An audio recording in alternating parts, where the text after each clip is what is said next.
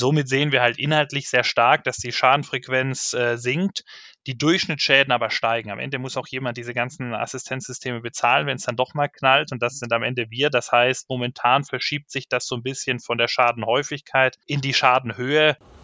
Hallo und herzlich willkommen bei den Mobility Pioneers. Schön, dass ihr wieder mit dabei seid. Unsere Mobilität wird sich in den nächsten Jahren stark verändern. Doch was bedeutet das eigentlich für unsere Gesellschaft, Unternehmen und Umwelt? Darüber sprechen Andreas Hermann, Matthias Ballweg, Jürgen Stackmann und Björn Bender mit spannenden Gästen aus Wirtschaft, Wissenschaft und Politik. Herzlich willkommen bei den Mobility Pioneers. Heute als Host mit dabei Björn Bender und ich, Matthias Ballweg, und wir haben einen ganz wunderbaren Gast heute, den Fabian Schneider. Er ist seit Mai 2022 neuer Vorstandsvorsitzender der AXA Easy Versicherung. Herzlichen Glückwunsch, darf man da, glaube ich, noch sagen. Leitet aber schon seit einigen Jahren das Mobilitätsgeschäft der AXA und ist damit für uns besonders spannend. Wir äh, haben bisher bei den Mobility Pioneers noch gar nicht über den Versicherungsbereich geredet, der aber potenziell eine ganz, ganz kritische Rolle für äh, die Mobilitätswende insgesamt haben kann. Ich glaube aber, dass wir dazu unsere Hörer mal ein bisschen abholen müssen, weil wenn ich an Versicherung denke, dann denke ich an Vollkaskoversicherung, dann denke ich an Teilkaskoversicherung. Lieber Fabian, ich sage herzlich willkommen. Vielleicht äh, stellst du dich mit zwei Sätzen unseren Hörern vor äh, und äh, sagst auch noch mal ein Wort dazu. Was bedeutet Mobilität für die AXA? Äh, genau, also lieber Matthias, lieber Björn, vielen Dank, dass ich heute bei euch sein darf und gemeinsam über das Thema Mobilität der Zukunft aus der Perspektive eines Versicherers zu diskutieren.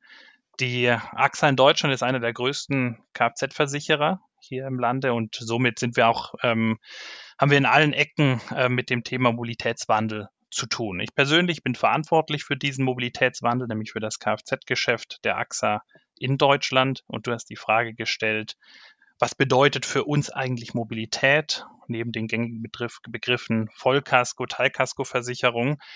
Und da freue ich mich, ähm, das heute mit euch zu diskutieren, weil Mobilität für einen Versicherer ist eigentlich nicht mehr und nicht weniger, als dass ein Versicherer quasi die unsichtbare Hand in dem ganzen Ökosystem Mobilität bedeutet. Auf der einen Seite ähm, schafft ein Kfz-Versicherer überhaupt erst Zugang zu Mobilität, er ermöglicht Mobilität, beispielsweise die ähm, Kfz-Versicherung ähm, ermöglicht hier bei einem Auto überhaupt das, dass man fahren darf. Und hier nehme ich mal ein Beispiel, wie wir das auch stetig versuchen zu verbessern und zu verändern.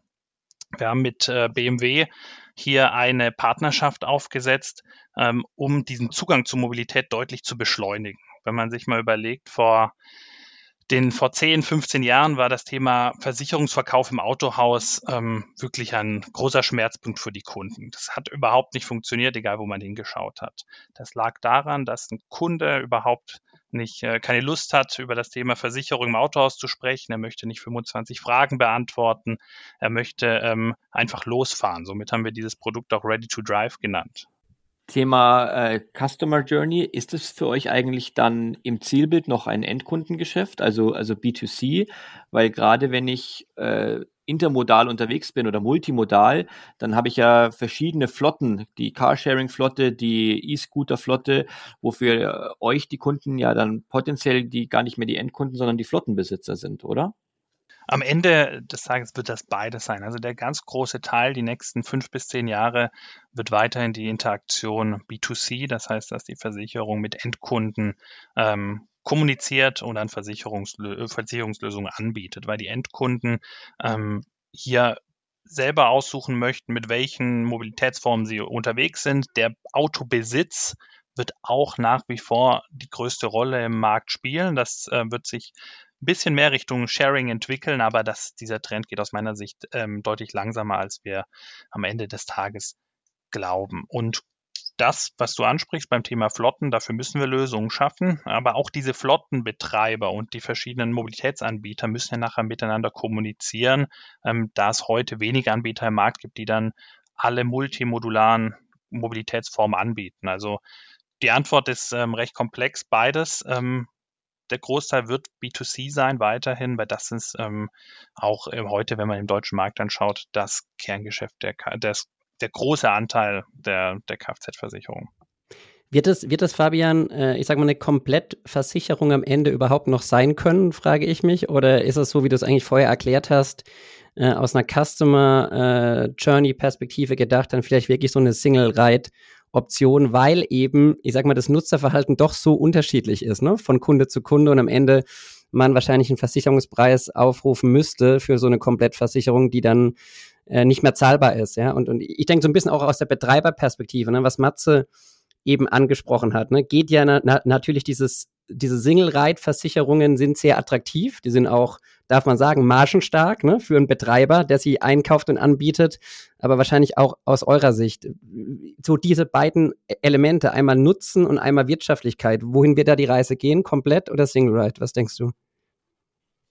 Also beim Thema ähm, komplett oder wenn ich da ähm, jetzt mal zusammenfasse, die klassische Kfz-Versicherung, wie wir sie heute kennen, und der Kunde besitzt ein Auto und versichert dieses ähm, ab für die äh, Zeit, die er das eben dann auch benutzt. Er kann ja heute auch schon seine Usage des Autos selbst bestimmen. Er kann angeben, ob er 5000 Kilometer fahrt, fährt im Jahr oder 12.000 Kilometer. Das ist ein recht hohen Anteil auf den Preis am Ende des Tages. Ähm, und Single Ride ist ja eher stärker. Ich äh, fahre heute ähm, und brauche jetzt für heute ähm, die, die Kfz-Versicherung. Und da habe ich auch eine ganz starke Meinung, dass das eher beim ersten Teil bleiben wird, mit einem großen Anteil sich nach und nach in diese Single-Ride-Modelle entwickeln wird, weil das Thema Sharing sich stärker entwickelt, aber auch wenn wir jetzt auf eine Perspektive von zehn Jahren äh, schauen, wird das Thema, ich möchte ein Auto besitzen oder zumindest ähm, in diesem Zeitraum leasen, wird weiterhin der größte Anteil am, am Markt sein, aber mit einer gewissen Transformation Richtung mehr Usage-Based, so mit Single Ride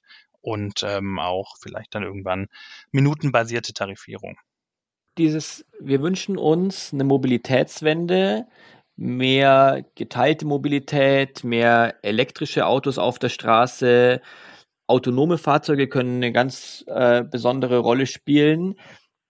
Wo siehst du den größten Hebel, den eine Versicherung haben kann, da nicht nur selber weiter zu bestehen und sich selbst äh, weiter attraktive Möglichkeiten zu haben und auch die Kunden gut abzusichern, sondern auch diesen Wandel per se zu beschleunigen? Also den Wandel beschleunigen tun wir vor allem damit, dass wir auf der einen Seite Versicherungslösungen anbieten, die diese neue Mobilitätsform ermöglichen. Wenn wir jetzt zum Beispiel schauen, das Thema Elektroautos, was aktuell das einzige Segment im deutschen Kfz-Markt ist, das wächst. 25 Prozent der Neuzulassungen sind elektrisch.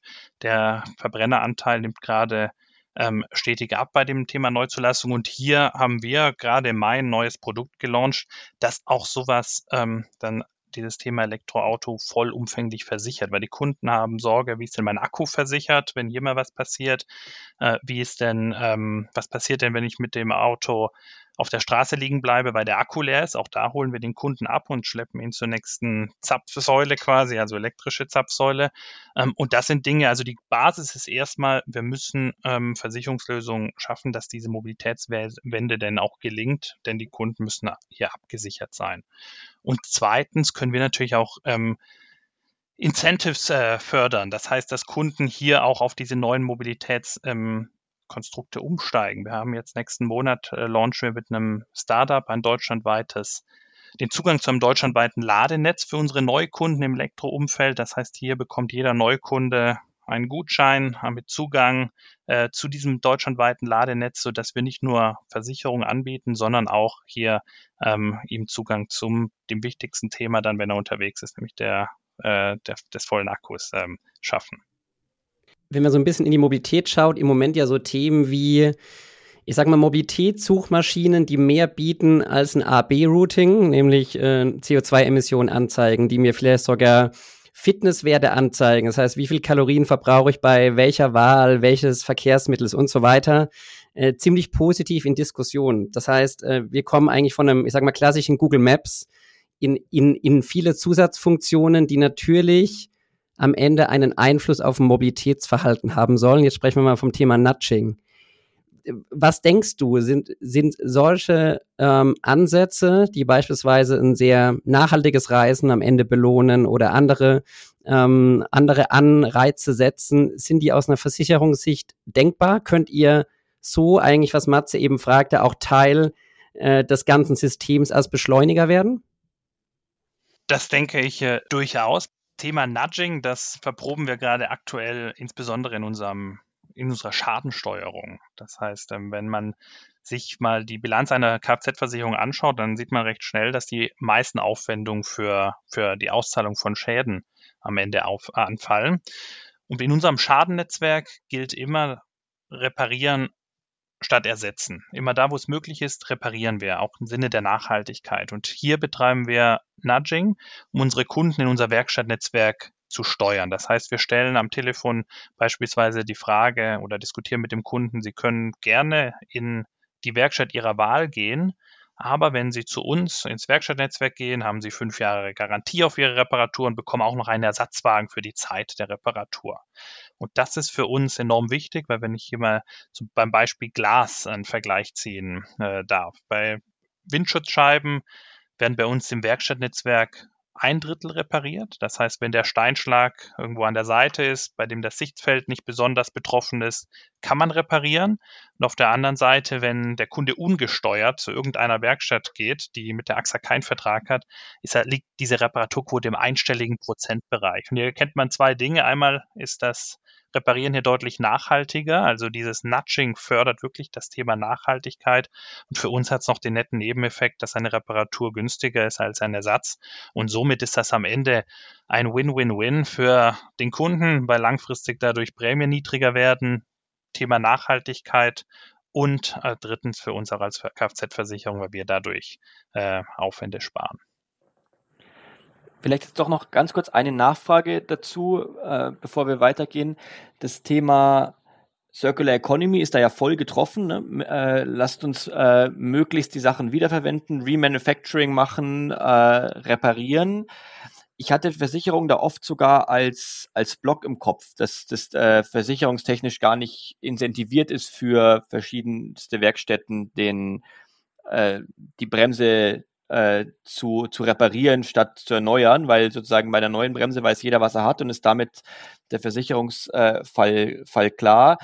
Du sagst, im Zweifel ist es inzwischen andersrum. Äh, die Versicherung ist eher sogar der Treiber von Repair- und Remanufacturing-Lösungen, solange sie es schaffen, günstiger zu sein.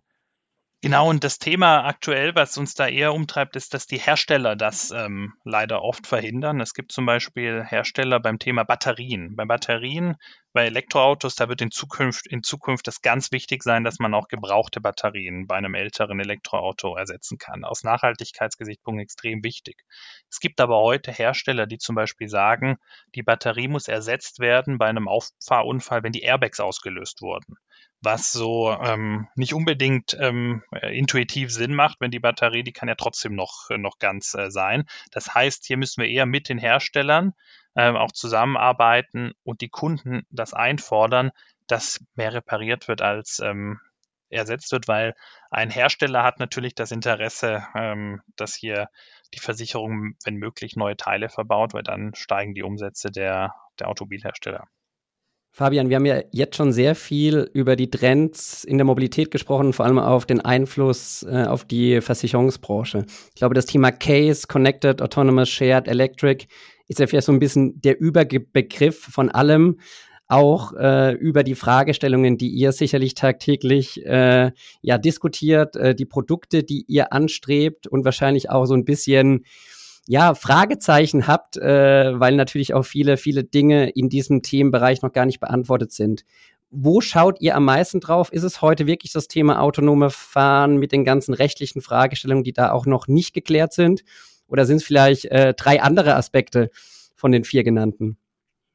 Also das ist wirklich ähm, spannend, deswegen macht mir mein, mein Job hier bei der AXA auch so, so viel Spaß, weil alle vier Buchstaben von Case hohe Relevanz für unser für unsere Produkte und unser ähm, Angebot der Zukunft haben. Wenn wir hier mal einfach von links nach rechts durchgehen, beim Thema Connected spielt das Thema natürlich ganz eine ganz wichtige Rolle beim Tele Thema Telematik. Aktuell im Markt noch nicht so durchdrungen, weil es noch nicht die wirkliche ähm, Lösung gibt, bei denen die Kunden ähm, direkt mit uns als Versicherer ähm, kommunizieren können. Das heißt, ohne dass sie eine App brauchen, ohne dass sie irgendein verbautes Teil in ihrem Auto brauchen. Das Thema wird aus meiner Sicht extrem stark ansteigen, sobald die Automobilhersteller und die Versicherer direkt vernetzt sind. Aber hier kann eine Versicherung viele Daten sammeln und gut gute Kunden, das heißt Kunden, die sehr umsichtig fahren, von ein bisschen äh, weniger gut fahrenden Kunden stärker unterscheiden. Und am Ende des Tages ist das deutlich fairer für die Kunden, weil man hier genauer pricen kann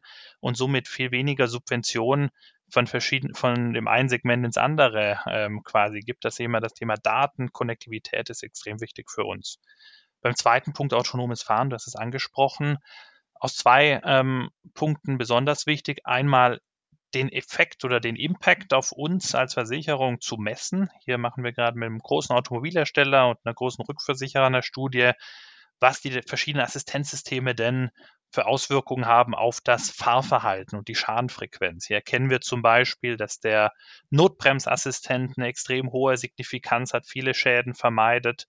Das etwas ältere Thema Rückfahrkamera auch super wichtig ist in der Schadenvermeidung, wobei so ein Spurhalteassistent fast gar keine Schäden, zumindest in unserer Studie, ähm, ver, äh, ver, vermeidet, weil viele Kunden das am Ende ausschalten. Die haben nicht so viel Lust auf, auf vibrierende Lenkräder.